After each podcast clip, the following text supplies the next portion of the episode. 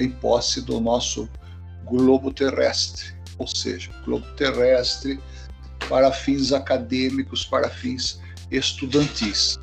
E você observa, né, é, em diversos ângulos, todos estão vendo aí na sua câmera, na sua tela, sim ou não? É a palavra hidrografia? Não, não. O, o próprio. Na, na minha câmera, né? Eu abri a minha câmera. É, apresentando o globo terrestre aqui na forma de, de globo mesmo, né? de globo escolar. Vocês estão vendo na minha câmera aberta? Sim ou não? Sim, estou vendo. Tá certo. É, o que eu queria salientar é que vocês é, observem e na maioria dos seus continentes, é, em relação à proporção azul, que é a proporção de água, ela é expressivamente menor. Eu estou rodando agora, vou passar aqui o continente da América do Sul. Observem vocês que ele, claro, ocupa perfeitamente aí o seu o seu lugar no hemisfério. Porém, o Oceano Atlântico, Pacífico, né, depois também o Índico vai vem a aparecer no globo, ocupa grande parte, grande é, espaço, né, no oeste como sendo a a própria água. É, eu sempre gosto de, de lembrar, pessoal, eu sempre gosto de lembrar que 70% do nosso organismo, ou do organismo humano, é H2O. Se você for fazer uma pesquisa, se você for fazer aí uma, uma um estudo é, pertinente aí à composição do organismo humano, você vai perceber que realmente nós não podemos ficar desidratados por nada. Grande parte da nossa composição é, fisionômica é exatamente água. Então eu relaciono essas duas comparações. Desde quando aprendi, desde quando estudei isso, eu normalmente faço essa comparação, que na Terra, no planeta Terra, 70% é, da sua composição é água, né? com os rios, oceanos, lagoas, etc. E o organismo humano, 70% também aí tem a sua composição. Vamos lá então, dizendo uh, o estudo dessa desta manhã diz o seguinte: a bacia hidrográfica ou bacia de drenagem de um curso d'água é o conjunto de terras que fazem a drenagem da água das precipitações para esse curso d'água. É uma área e, como tal, mede 100 quilômetros quadrados. O que isso significa? Significa que grande parte da água que é normalmente drenada em seus em suas localizações formam bacias e também formam lençóis de água naturalmente é, elaborados, naturalmente construídos. A precipitação em si, que é a chuva, que é a precipitação, a chuva, ela faz com que passe a existir é, lençóis freáticos e principalmente a água subterrânea. Aqui nós vemos nesse slide um, um esboço da bacia hidrográfica, como que ela funciona. É, observe que existe uma nascente e, é claro, um curso inferior que vai desaguar no oceano. É óbvio que esta superfície ela tem aí a sua inclinação suficiente para que de uma nascente ela vá para o mar, ela, ela consiga escoar, ela consiga escoar devidamente para a sua localização, seus afluentes e principalmente os seus rios principais. Observe que no desenho anexo diz, fala sobre o dispensor de água, que é como se fosse um direcionador de fluxo de água. Os dispensores normalmente são criados pela própria natureza. As margens esquerdas, as margens direitas são, na, na realidade, os, as bordas naturais que os rios têm. Por mais é, que esse rio esteja é, quase que morto, né, quase que, vamos dizer assim, sem vida, assolado aí pelas, pelos percalços da poluição, etc., nós podemos dizer que ele constitui aí uma estrutura, uma infraestrutura natural. O curso superior do rio, que é exatamente a composição do rio é, natural, do rio principal, e o curso superior, que também é chamado, né, são chamados aqueles rios que normalmente ao longo do principal se unem, então passam a ser aí aqueles é, rios cujo nome passa a ser chamado de afluentes, eles se unem no rio principal. Há exatamente condições da formação de cachoeiras, e nós conhecemos aqui na nossa região. Quem gosta de passeio ecológico, quem já fez passeio ecológico, com certeza já viu aí a, a formação de uma foz, de uma, de uma nascente, de uma cachoeira. Curso médio, que é exatamente aquele pela qual ele, ele mantém aí a sua direção e principalmente o seu fluxo, para que ele possa chegar num determinado local. E o curso inferior nada mais é que o deságue dessa, desse volume todo em direção ao mar. No perfil longitudinal de um vale fluvial, nós temos aí algumas, alguns detalhes interessantes, pessoal. Olha que interessante. O número rio, o número um, um o rio principal pela qual nós estamos estudando. Então, este rio é o nosso argumento principal do estudo dessa, nessa manhã. Isso porque o rio é ele que muitas vezes ele alimenta essa cidade. Esse rio é aquele rio que retira a sede de uma determinada comunidade ou região.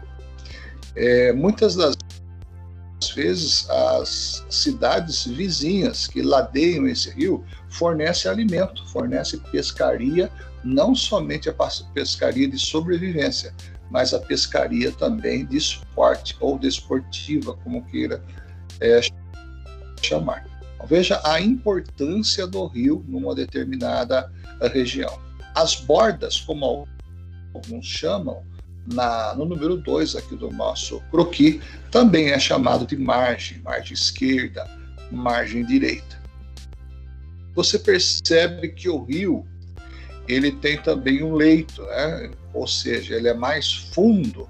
Normalmente ele é mais fundo, ele tem mais profundidade exatamente no seu meio, no seu leito. Então, normalmente, quando se fala em assoreamento, nada mais é o assoreamento que aquelas partículas que normalmente ocorrem nas bordas do rio e descem para o seu leito, como suspensão, como partícula de, é, como partícula exatamente em suspensão e desce pela gravidade. Muitas vezes poluição, é, lixo, descarte de dejetos e principalmente objetos que não se usam mais. Tudo isso ocorre a partir do momento que o homem descuida, ele descuida da sua disciplina que ele teria que ter para manter esses rios livres de poluição, o que realmente é uma grande briga, o que é realmente um grande problema a ser resolvido atualmente. É, no número 4, nós vemos as vertentes. As vertentes são aquelas que acompanham a borda do rio. Né? E vemos também a crista ou interflúvio, né? que é exatamente são as cristas dessas montanhas, dessas, dessas elevações que normalmente, que normalmente são acompanhadoras, são parceiras dos fluxos é, dos rios e dos fluxos de água. Talveg, que é conhecido também como linha de Talveg, pode ser chamado como sendo aí a, a, a parte central do nosso rio, ou seja, do nosso curso d'água em estudo.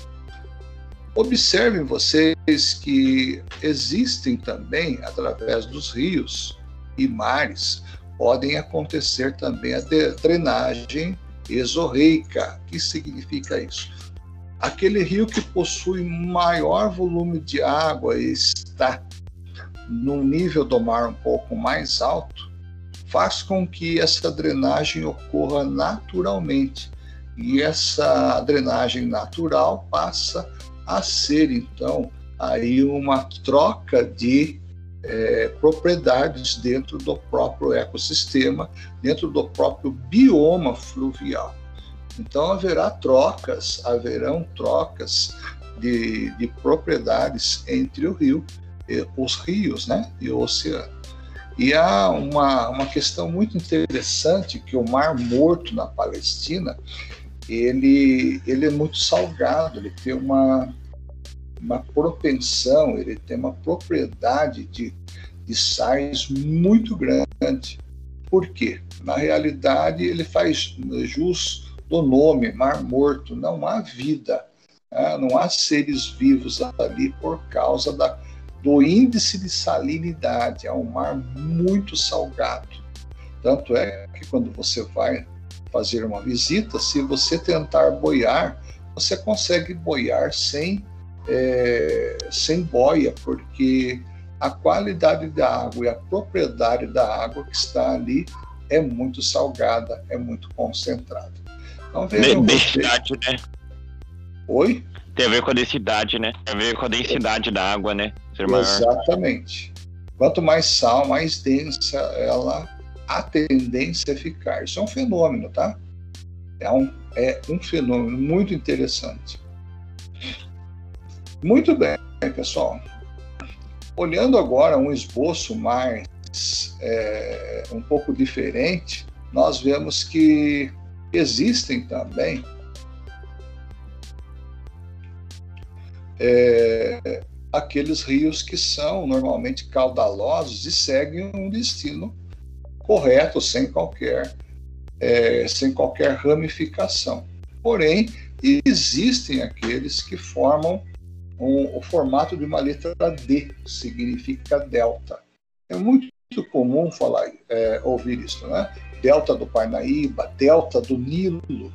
Quando a gente fala em hidrografia, nós lembramos o rio Nilo, uma região tão infértil, né? uma região tão seca, tão desértica, como que consegue, né? como que acontece aí a, a questão da, da fertilidade. O antigo Egito, as dinastias faraônicas, viveram é, às custas, né, sendo alimentados basicamente pelo rio Nilo e pelos seus frutos pela qual ele oferecia. Olha que interessante nós observarmos o estudo da hidrologia ou da hidrografia, basicamente dito. O delta do Parnaíba, se você é, se você colocar atenção nessa foto, você vai perceber que o delta do Parnaíba ele é imenso. Né? Ele tem a sua estrutura suficiente para sustentar toda a região. Porém, porém, a poluição está diminuindo esse potencial. Isso é algo que procura, preocupa muito os, os ecologistas, preocupa muito nós como nação, porque poucas medidas é, mais sérias têm se tomado em relação a, ao uso indevido das águas do Parnaíba. A hidrografia brasileira. Então, agora nós entramos num assunto pela qual ele é bastante extenso e bastante interessante para nós. Não é objetivo para nós esgotar o tema, porém existem tópicos que são muito importantes a serem estudados. As características, então. Rico em rios. Isso falando nossa, da nossa hidrografia, a hidrografia brasileira. pobre em lagos. O Brasil tem poucos lagos. Rios perenes, ou seja, rios que normalmente ele não, não, não some, não desaparece em, ter, em tempo de sequidão. Né? Os rios é, intermitentes, me desculpa, os rios intermitentes são os rios que desaparecem com é, a seca. Já os rios perenes são fixos. Por mais pequeno, né, por mais quase seco que ele esteja, ele é um rio perene, ele é um rio que fica seco.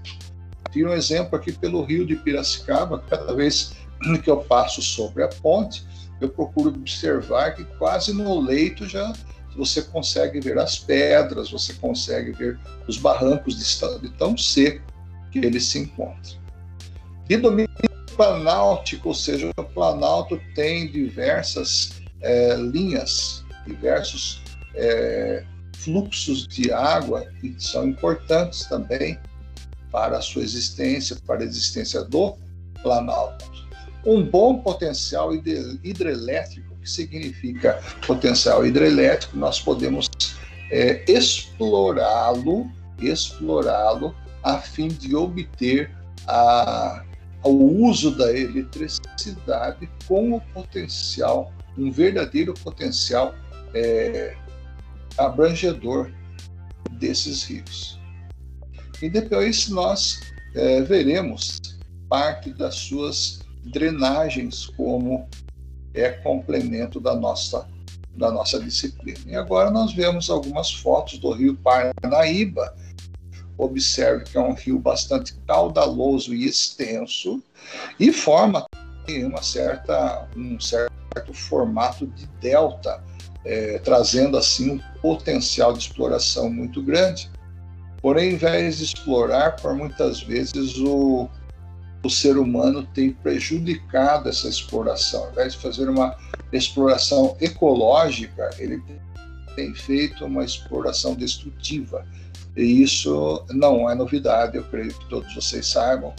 Quase que todo dia, quase que toda semana, sai alguma matéria falando da, do empobrecimento dos rios brasileiros. Isso não é, é absolutamente é, é, Parnaíba do Sul significa que esse rio também, olhando numa vista aérea, né, numa foto aérea, você vai observar que ele tem o formato de um D.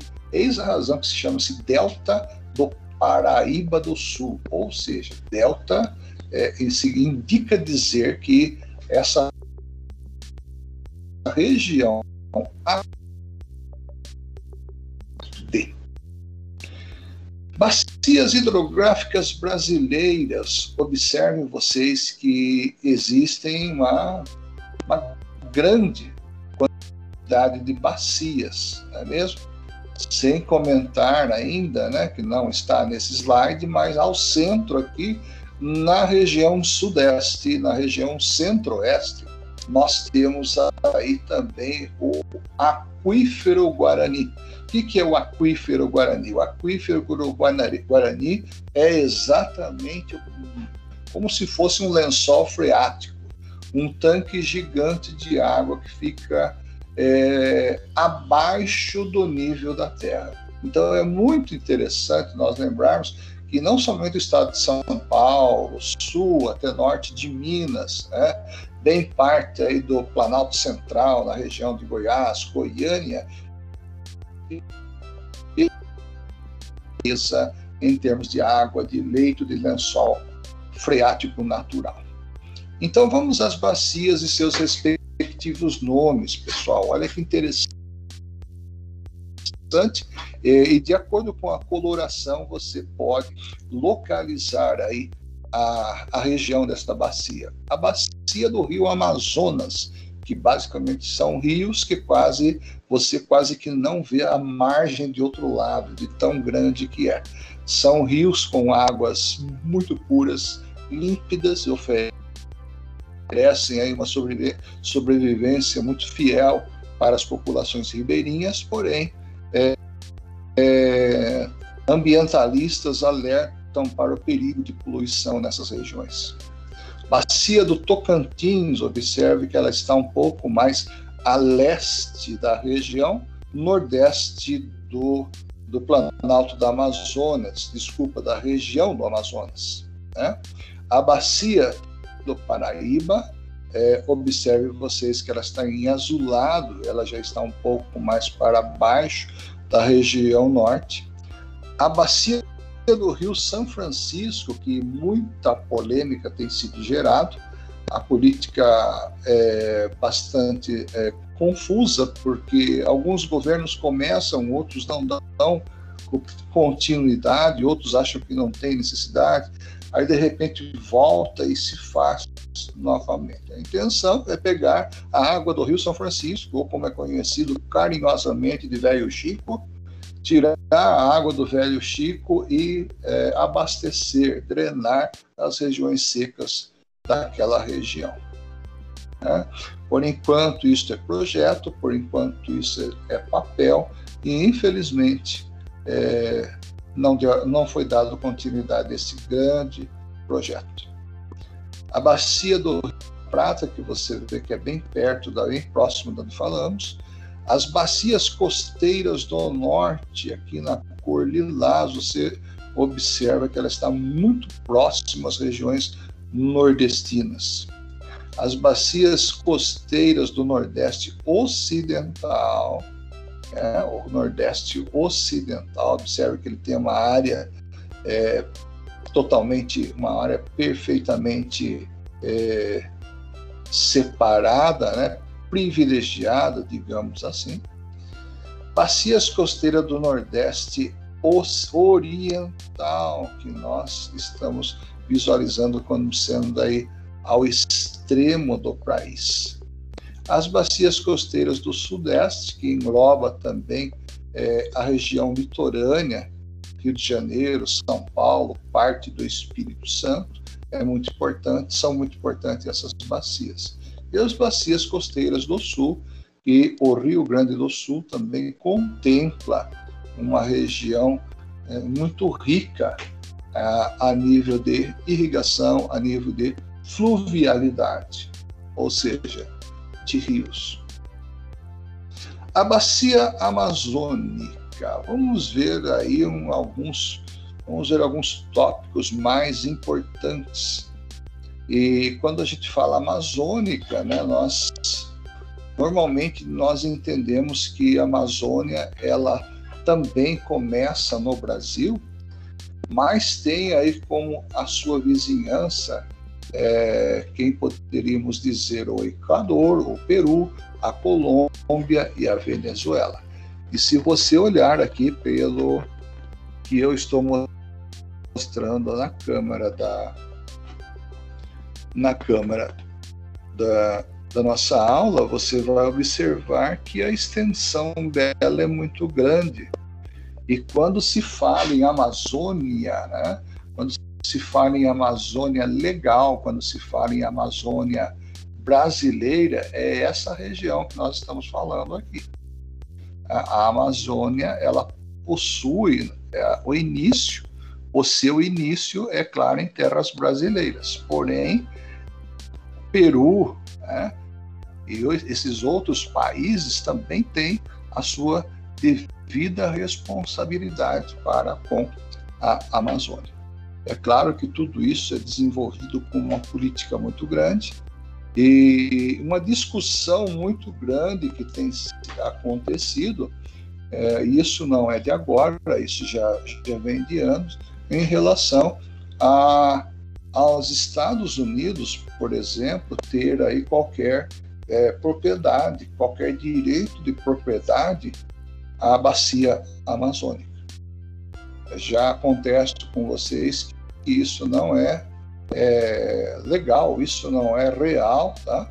Porque cada país tem aí a sua soberania, tem a sua individualidade. Nós não podemos chegar no Peru, que atualmente está numa crise política muito grande, chegar lá e dizendo, olha, essa cordilheira aqui é nossa.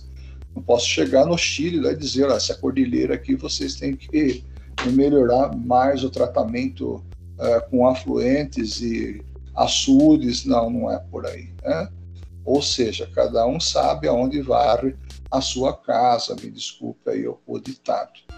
E, de repente, o discurso que a gente ouve logo no início do mês é que é, a América vai ser livre, né? A América em si vai ser livre. Fica aí um discurso muito é, que a gente precisa realmente refletir, porque é, nós lembramos das guerras anteriores, todas elas foram em prol de poder, em prol também de territórios, né, da posse de territórios. Todas as, as maiores guerras que a história registrou foi em decorrência de, de posses. Voltando a falar um pouquinho da bacia amazônica, pessoal, é a maior bacia hidrográfica do planeta. É, é maior em título de a título de tamanho realmente, né, de extensão. Vertentes delimitadas pelos seguintes divisores de água: Cordilheira dos Andes, Planalto Central e Planalto das Guianas. Dá uma olhada como que é extenso isso. É mais de 9 milhões de quilômetros, pessoal. É muito grande realmente, tá? É, um professor amigo meu teve visitando a região e ele comentou que você enjoa de andar de barco, tá? Parece que parece que não muda o, o leito do rio, parece que ele não faz curva, parece que o barco vai numa linha reta e você cansa de ver ali é, a beleza e a extensão aí da, da bacia amazônica. O Caiali Maninon Solimões encontra com o negro e passa a chamar é, Amazonas. Esses são rios aqui que vêm dos nossos vizinhos. Tá? As suas nascentes vêm exatamente desaguar no Amazonas. Afluente dos dois lados, norte e sul, permite a dupla, a dupla captação das cheias de verão. Então, o Amazonas ele possui também um momento em que ele se enche e um momento que ele se esvazia. Afluentes do Amazonas nascem dos planaltos guianas e brasileiro possuem maior potencial hidrelétrico disponível no Brasil. Bom, a princípio, nós não vamos estudar nesse momento o potencial hidrelétrico de um rio ou de uma bacia. Porém, se faz necessário nós lembrarmos que a bacia amazônica tem um dos maiores potenciais. Né? Se é explorado ou não é outro assunto como objeto de estudo, porém, nós temos que lembrar que realmente trata-se de uma bacia gigante, trata-se de uma, uma composição natural gigante e um ecossistema assim é, fantasticamente biodiversificado.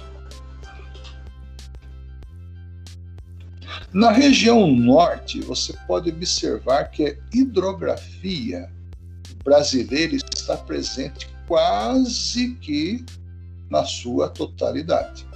Nós vemos os nossos vizinhos, Suriname, Guiana Francesa, Guiana, a Venezuela, a Colômbia, Peru e a Bolívia. Observe que são os nossos vizinhos, são os nossos colegas, são os nossos irmãos são ali os nossos vizinhos principais. Porém, a gente deve entender que quando se fala, eu estou enfatizando muito esse termo hoje, Amazônia legal. O que é Amazônia legal? É exatamente essa que está demarcada no território brasileiro. Tá? Ela está demarcada no território brasileiro. Então, aquilo que é é legal, nós temos aquilo que é nó, de nó, para nós cuidarmos, é de responsabilidade brasileira. Você vê que a, as fronteiras entre Bolívia, Peru e Colômbia é o que tomam aí a, uma maior quantidade diária de vizinhança. Bolívia, Peru, Colômbia e Venezuela. Então essas florestas, essas florestas, essas delimitações, elas devem ser chamadas de Amazônia vizinha ou Amazônia externa. Porém, lembrando, né, lembrando que existe aí a maior parte dessa extensão territorial, você vê na região norte, pertence à responsabilidade brasileira. Dúvidas até aqui, pessoal? Perguntas, colocações? Fique à vontade, por favor.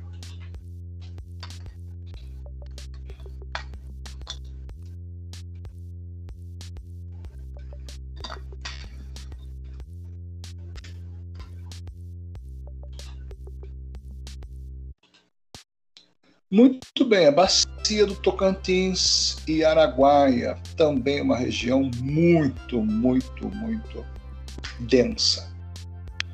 Voltando um pouquinho na, no mapa da Amazônia, eu gostaria de também enfatizar para vocês algo muito interessante. Ou seja, a Amazônia legal, essa que você está vendo aí na projeção, aí no mapa, é exatamente, tem sido uma das mais densas do mundo, ou seja, mais fechada e mais rica em diversos tipos de bioma.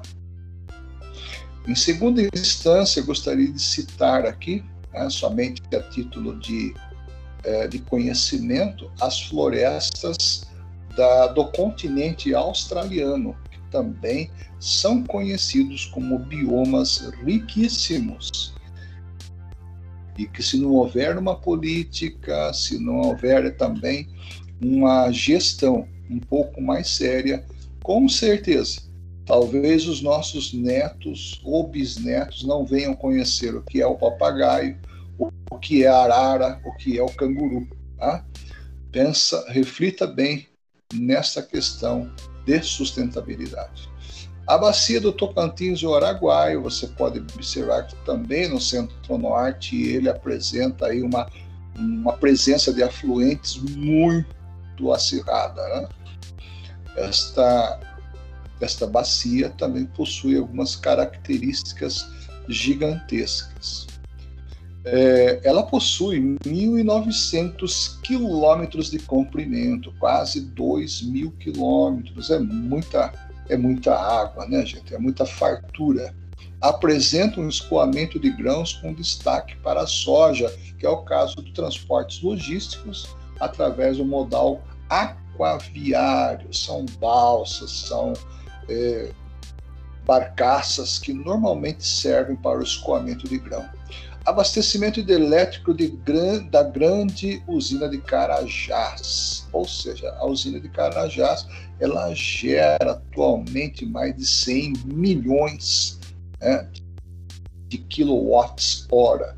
É conhecida também como uma gigante no sentido de abastecimento.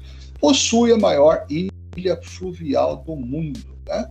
Observe vocês que a ilha que a ilha do Rio Araguaia é também conhecido como a Ilha do Araguaia, onde atualmente tem sido desencadeado um turismo bastante interessante. Né?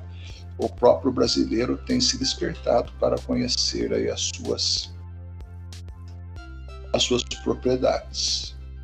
Dando continuidade ainda nas suas características, observe Observe a grandeza dessa nossa bacia. Com 814 mil quilômetros quadrados, é a maior bacia fluvial exclusivamente brasileira. Nasce em Goiás. Compartilha sua foz com a do Rio Amazonas, não sendo mais seu afluente. E no Rio Tocantins está localizada a usina de Tucuruí, a segunda maior hidrelétrica do Brasil.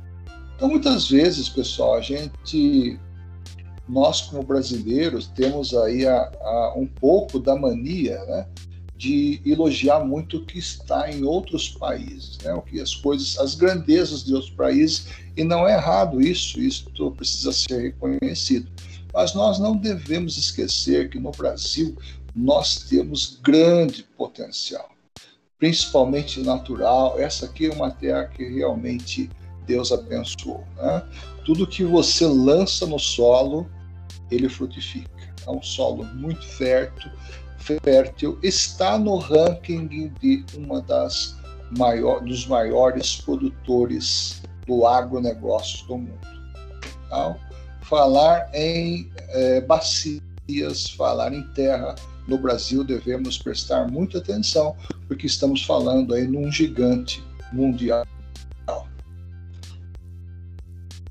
A bacia do Rio São Francisco é a meta, então, é, desta aula que não poderia faltar aí a nossa, o nosso estudo em relação ao velho Chico. Né? É assim que o nordestino costuma chamar o rio com tanto carinho que ele gosta desse rio, porque é esse rio que dá basicamente o sustento para aquele povo, aquela região.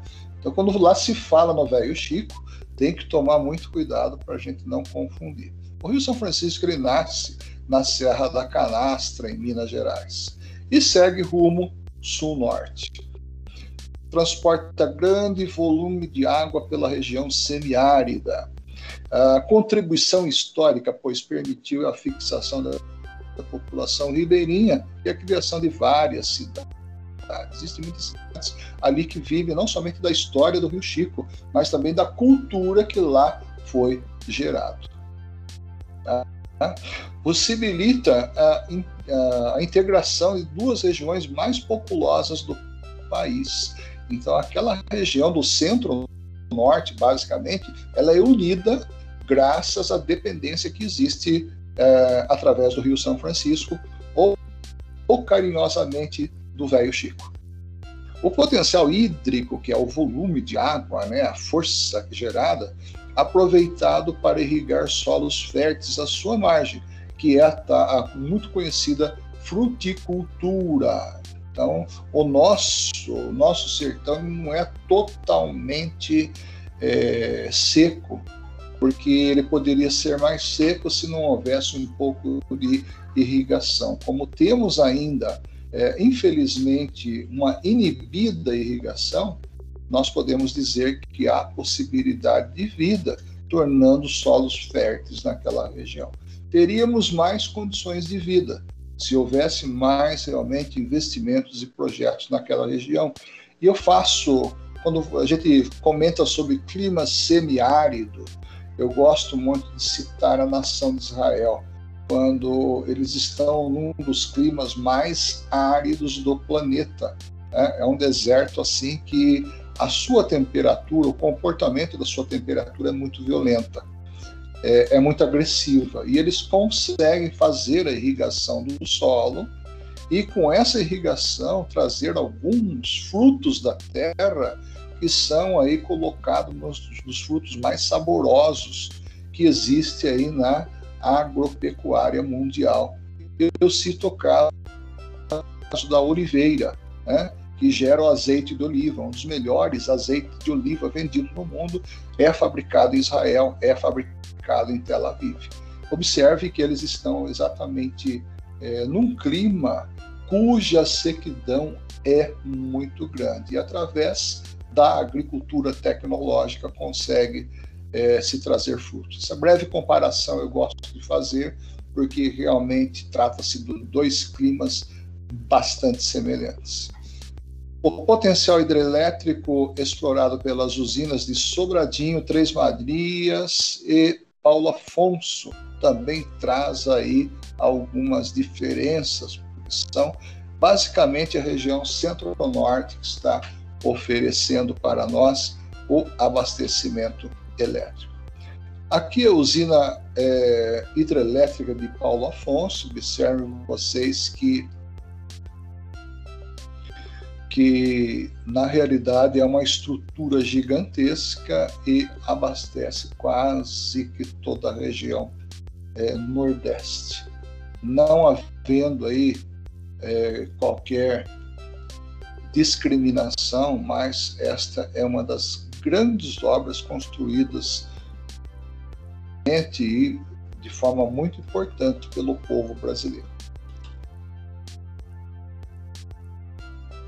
A bacia hidrográfica dos rios São Francisco é exatamente o último tópico que eu gostaria de trabalhar com vocês. Observe que ele tem aí uma extensão bastante grande, aonde está em negrito azul, é, você observa que ele, na realidade, ele vai de sul a norte, abastecendo as principais regiões nordestinas, né? as regiões que, que precisam aí de uma irrigação. Então não foi por acaso que o, o nosso Criador, né, o Deus Criador, colocou o Rio São Francisco, São Francisco exatamente nesse local, que é realmente para haver irrigação e manter solos férteis nessa região, o que ao contrário seria exatamente impossível ou impraticável. Alguma pergunta, alguma dúvida, pessoal? Por favor, fiquem à vontade. Chegou a hora da pergunta.